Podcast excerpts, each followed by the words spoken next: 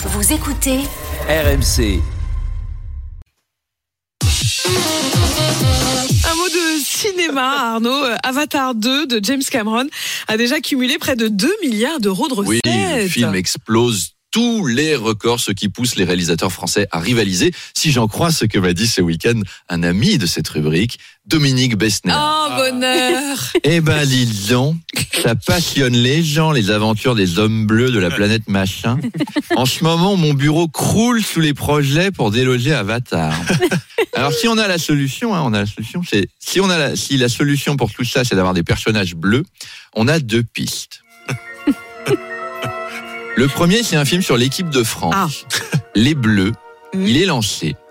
Avec Omar Sy dans le rôle de Moussa Sissoko, mais aussi dans celui d'Ibrahima Konaté, et dans celui de Youssouf Fofana, et dans celui de Samuel Umtiti. Bah, Omar, c'est le seul acteur noir que les Français aiment bien. Et comme il y a plusieurs noirs dans l'équipe de France, on n'a pas voulu le trancher. On l'a dupliqué en effets spéciaux avec des perruques différentes. Alors c'est un peu curieux, mais on s'habitue.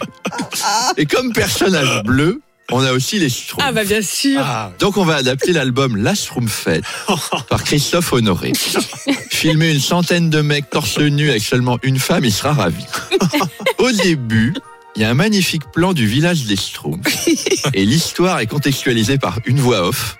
C'est Frédéric Mitterrand. Ils sont 100 petits hommes bleus, avec leur joli bonnet blanc, leur adorable petite queue et leur langage si particulier. Vous voyez le genre, Apolline? Alors au début, le Schtroumpf costaud, c'est Franck Gastambi, il est très musclé, tombe amoureux du Schtroumpf coquet, c'est Vincent Lacoste. Mais le Schtroumpf à lunettes, on a pris Timothée Chalamet, on veut aller à Cannes, hein, il est très ténébreux dans ce rôle d'intellectuel. Le Schtroumpf à lunettes se sent délaissé. C'est dans ce contexte que Gargamel, alors c'est Cadmerade à qui on a mis une robe noire parce que tout est ambigu, c'est formidable.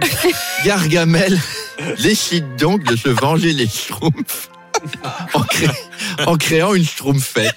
Et la Schtroumpfette, c'est Mimi Mati qu'on a peint en bleu.